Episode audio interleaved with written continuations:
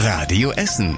Der Tag in fünf Minuten. Am 13. Januar mit Zoe Tassovali. Schön, dass ihr auch heute wieder dabei seid.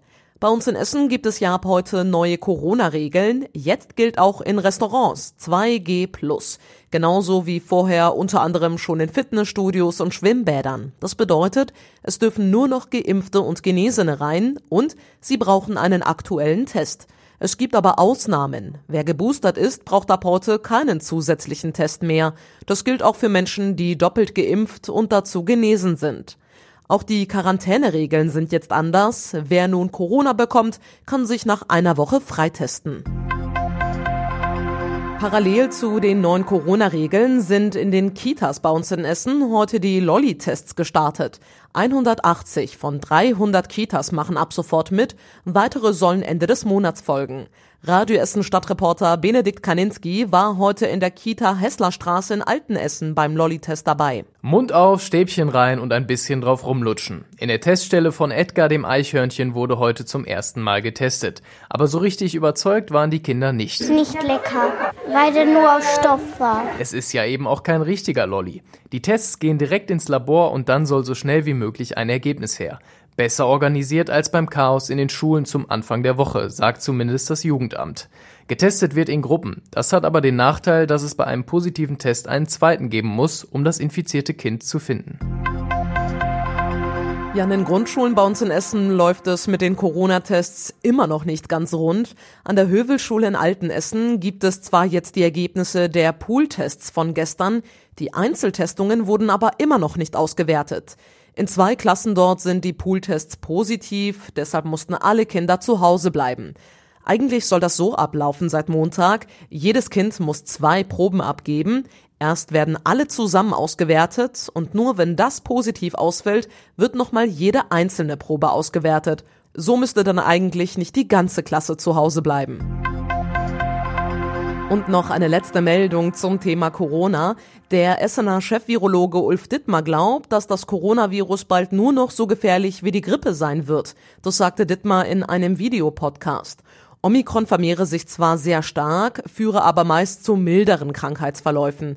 Deswegen sei es unwahrscheinlich, dass nochmal gefährlichere Varianten auftreten, sagt der Essener Virologe. Trotzdem gibt Dittmar noch keine Entwarnung.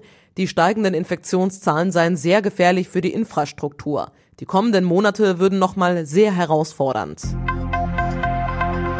Das Bistum Essen hat einen Priester aus dem Ruhrgebiet suspendiert. Er darf ab sofort auch nicht mehr seinen Dienst ausüben. Der Fall liegt jetzt bereits bei der Staatsanwaltschaft, die ermittelt gegen den Priester. Ihm wird sexueller Missbrauch vorgeworfen.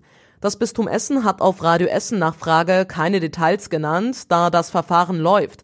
Es ist also vorerst unklar, in welcher Stadt der Priester gearbeitet hat und um welchen Zeitraum es genau geht. Die A40-Auffahrt in der Innenstadt ist bald wieder frei. Die Stadt sagt, dass die Auffahrt in Richtung Bochum Ende des Monats wieder freigegeben werden soll. Direkt neben der Auffahrt wird ein altes RWE-Gebäude abgerissen. Da könnten Teile auf die Straße fallen. Deshalb ist sie seit mehr als einem halben Jahr gesperrt. Die Autos fahren seitdem unter anderem von der Stehler Straße in Huttrop aus auf die A40 auf. Dort ist es dadurch noch voller als sonst. Nach der TV-Sendung Aktenzeichen XY hat die Essener Polizei zu einem Überfall in Frohnhausen einige Hinweise bekommen. Es waren ein gutes Dutzend Hinweise aus ganz Deutschland. Die prüft die Polizei jetzt. Die ganz heiße Spur war aber wohl nicht dabei, heißt es. Vorletztes Jahr im Oktober hat ein maskierter Räuber einen Supermarkt an der Frohnhauser Straße überfallen. Er hat das Geld aus der Kasse erbeutet und ist dann mit einem Komplizen in einem grauen Kleinwagen geflüchtet. Ein paar Wochen später gab es einen ähnlichen Überfall auf einen Supermarkt an der Altendorfer Straße. Die Polizei hofft auf weitere Hinweise. Alle Details zu dem Fall findet ihr auf radioessen.de. Und zum Schluss der Blick aufs Wetter. Es sieht eigentlich genauso aus wie in den letzten Tagen. Es sind mal weniger, mal mehr Wolken am Himmel. Es bleibt trocken bei Werten um die 1 Grad. Stellenweise kann es glatt und neblig werden auf den Straßen. Und die nächsten Nachrichten aus Essen gibt's hier bei Radio Essen dann wieder morgen früh zu hören, wie immer ab 6 Uhr. Ich wünsche euch jetzt allen einen schönen Donnerstagabend. Tschüss. Das war der Tag in fünf Minuten. Diesen und alle weiteren Radio Essen Podcasts findet ihr auf radioessen.de und überall da, wo es Podcasts gibt.